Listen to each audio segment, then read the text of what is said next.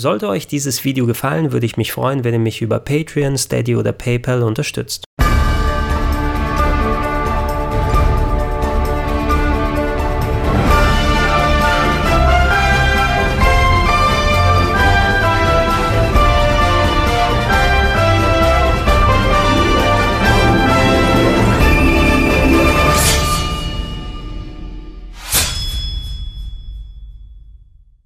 Da ist es ja wieder, das gute alte Kojima-Kribbeln. Zum Aufnahmezeitpunkt dieses Videos haben wir es ein paar Monate vor dem Release von Death Stranding und da hoffen wir mal, dass das Spiel letzten Endes was taugen wird. Mich erinnert das aber an die Phase, bei der ich mich am meisten auf ein Spiele-Release überhaupt gefreut habe. Das war Anfang 2008 und da war es langsam spruchreif, dass endlich mit Metal Gear Solid 4 Guns of the Patriots die beste Videospielserie aller Zeiten abgeschlossen wird.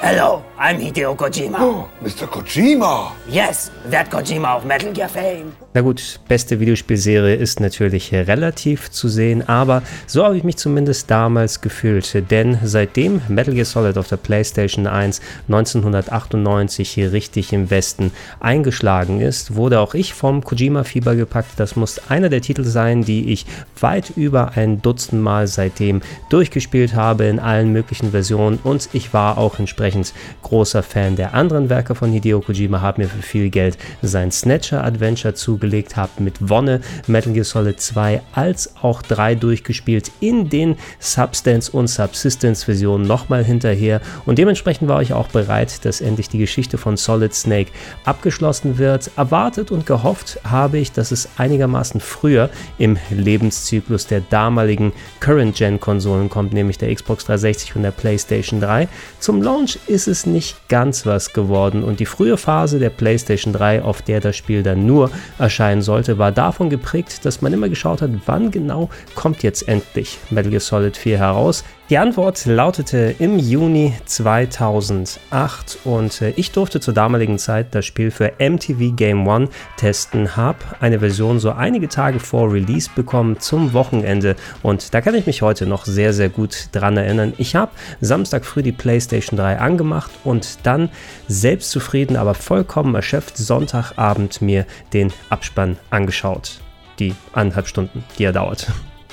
Um zusammenzufassen, worum es eigentlich in Metal Gear Solid 4 geht, müsste man etwas weiter ausholen und das habe ich zum Glück damals bereits im Game One Beitrag gemacht. Deshalb, bevor ich ins Detail gehe, hier ein paar Ausführungen für die Vergangenheit der Metal Gear Spiele.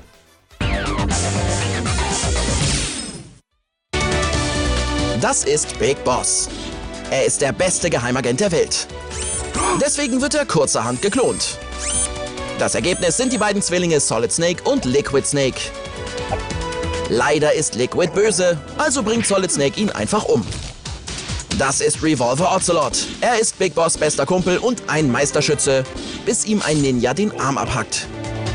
Als Ersatz bekommt er den Arm von Liquid und wird auch böse. Als Liquid Ocelot will der Superbösewicht nun die Welt unterjochen. Das kann unser sichtlich gealterter Snake natürlich nicht zulassen. Dieser ist dazu noch schwer krank und hat nur noch kurze Zeit zu leben. Also bricht er zu seiner wohl letzten Mission auf. In einer Serie, die gern mal kryptisch und undurchsichtig bleibt, war für mich persönlich Metal Gear Solid 4 fast schon angenehm überfrachtet mit Details und Informationen, denn wie die Story zwischen Old Snake und Liquid Ocelot ausgeht, das wird in sehr, sehr ausladenden Cutscenes bis ins kleinste Detail erzählt, aber auch in den Leveln selbst, die viele Callbacks auf vergangene Charaktere und äh, Level und Gegenden enthalten. Das ist wirklich wie ein Trip durch die die gesamte Metal Gear Solid Vergangenheit. Und das fand ich ziemlich cool tatsächlich, denn Kojima hätte auch den anderen Weg gehen können und überhaupt noch mehr Fragen aufwerfen und auf ein offenes Ende hinarbeiten, aber Metal Gear Solid 4 hatte tatsächlich eben was den Charakter Solid Snake respektive Old Snake angeht, eine gewisse Finalität hier reingebracht. Und das war damals ein bisschen gemischt angekommen bei der Fangemeinde. Auch ich bin nicht d'accord mit jedem kleinsten Detail, wo die Story hingeht und was für ein Schicksal bestimmte Charaktere Charaktere erwartet. Aber ich weiß es eben zu schätzen, dass Metal Gear Solid 4 tatsächlich auch Antworten auf viele Fragen gibt. Es sind aber eben nicht immer die Antworten, die jeder hätte hören wollen. Wichtig, um die Story von Metal Gear Solid 4 zu genießen, ist es aber auch, dass hier entsprechend genug Sitzfleisch mitbringt. Vom Verhältnis zwischen Gameplay und Cutscene würde ich persönlich sagen, dass Metal Gear Solid 4 der Titel ist, der am meisten in Richtung Cutscene geht. So gut ein Drittel bis zur Hälfte des Spieles seid ihr damit beschäftigt, euch Videosequenzen anzuschauen. Wie schon erwähnt, alleine der Abspann ist ungefähr so lang wie ein gängiger Kinospielfilm. Und auch wichtig ist, dass ihr eine gewisse Toleranz gegenüber dem typischen Kojima-Humor habt. Es gibt regelmäßig Pipi-Kaka-Witze, die eingestreut werden. Auch ganz abstruse Sequenzen, wie beispielsweise die in echt gedrehten Werbespots am Anfang sind vorhanden oder die fast schon fetischartige Präsentation der weiblichen Bossgegner. Aber dafür stimmt bei Metal Gear Solid 4 auch der entsprechend dramatische Part. Da gibt es einige Szenen, die gehören für mich persönlich mit zum emotionalsten, was ich in einem Videospiel äh, mitbekommen habe. Und auch solche Figuren wie beispielsweise Raiden, der in Metal Gear Solid 2 entsprechend von der Fangemeinde sein Fett wegbekommen hat und als Möchtegern Solid Snake verschrien war, der hat in Metal Gear Solid 4 seine Redemption bekommen und ganz, ganz coole und interessante Parts auf den Leib geschrieben bekommen. Also ist für jeden eigentlich was dabei und davon sehr, sehr, sehr viel.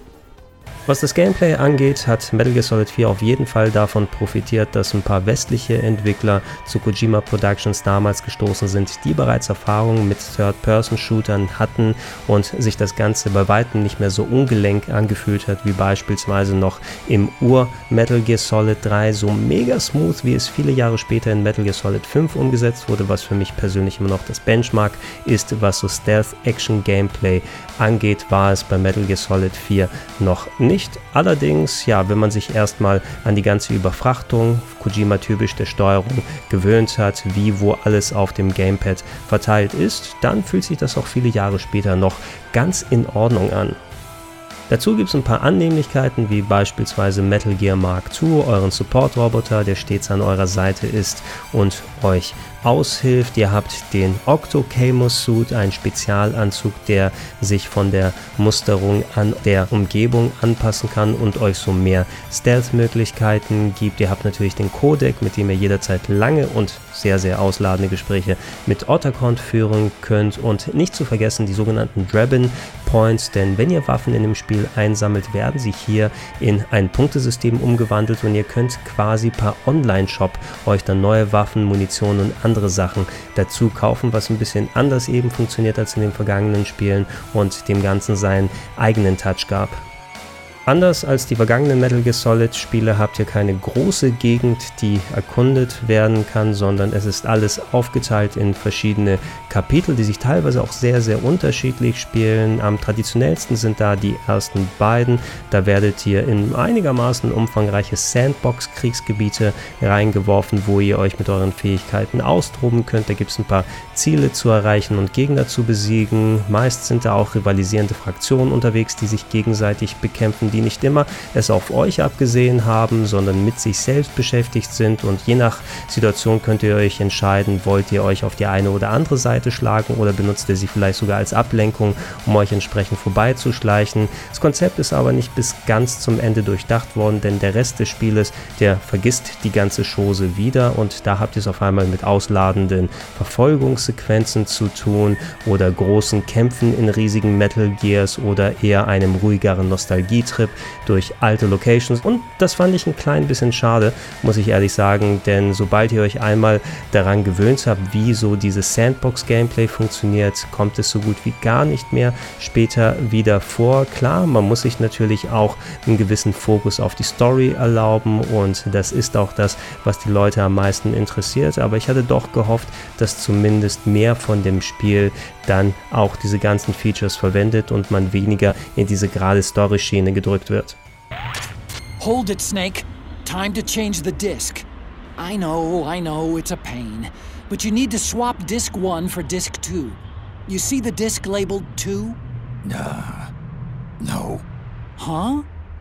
Oh, wait! We're on PlayStation 3. It's a Blu ray disc. Dual layered, too. No need to swap. Damn it, Otacon! Get a grip!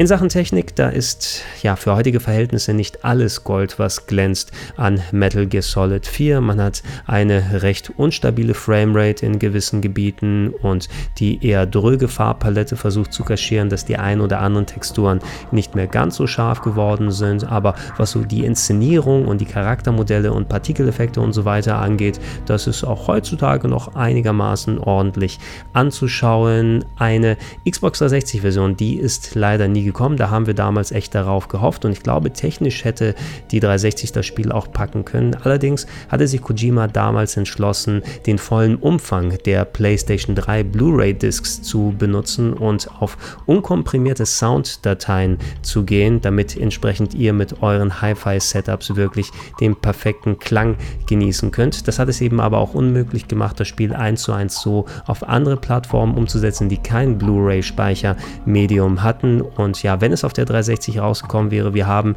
damals echt viele Memes im Internet gehabt, dann hätte man wahrscheinlich eine bis zu 20 CDs große Sammelbox sich kaufen müssen. Der große Dateiumfang sorgte auch für ein Kuriosum, was ich in der Form seitdem nie wieder bei einem anderen Spiel erlebt habe. Sony, die hatten damals ein Limit, wie viele Gigabyte Daten pro Spiel auf eine PS3-Festplatte installiert werden darf, weil es einige PS3-Modelle gab, die eine entsprechend kleinere Platte drin hatten und somit war es nicht möglich, das komplette Spiel von Festplatte laufen zu lassen, was aber nötig gewesen ist, um das Streaming der Grafik erst möglich zu machen und Ladezeiten zu minimieren oder zu vermeiden. Und dazu haben sich Kojima Productions einen sehr speziellen Kniff ausgedacht, denn das Spiel musste bei jedem Kapitel von vorne installiert werden. Habt ihr nämlich ein Kapitel abgeschlossen, dann dürft ihr mehrere Minuten Solid Snake dabei zuschauen, wie er an einer Fluppe zieht, während im Hintergrund der alte Level gelöscht und der neue installiert wird. Und dieses Spielchen wiederholt sich nach jedem Level. Wollt ihr das vermeiden, dann müsst ihr nicht zur Disk-Version greifen, sondern zu der viele Jahre später erschienenen Download-Version. Da wurde das Ganze nämlich korrigiert, sodass das komplette Spiel auf eurer Festplatte drauf sein kann. Und äh, zusätzlich bietet diese Version mittlerweile auch Trophäen, die zum Ur-Release von Metal Gear Solid 4 noch nicht gang und gäbe auf der PlayStation 3 waren. Wollt ihr also diese ganzen Scherereien vermeiden, dann greift ihr am besten zur Download-Fassung. Trotz all dieser Eigenheiten war und ist Metal Gear Solid 4 aber auch heute noch eines meiner einschneidendsten Gaming-Erlebnisse gewesen. Es war eben das Ergebnis von 10 plus Jahren Aufbau und Storytelling von Kojima und seinem Team, was sich in einer Explosion der Emotionen entladen hat. Wenn mich das Spiel mal an den Eiern hatte, dann hat es so fest zugepackt, dass ich quasi heute noch den Druck in der Hose spüre. Und ja, nicht jeder mag zufrieden gewesen sein mit den Antworten, die einem das Spiel gegeben hat, aber vergleicht das mal mit Metal Gear Solid 5. Immerhin habt ihr ein paar Antworten bekommen.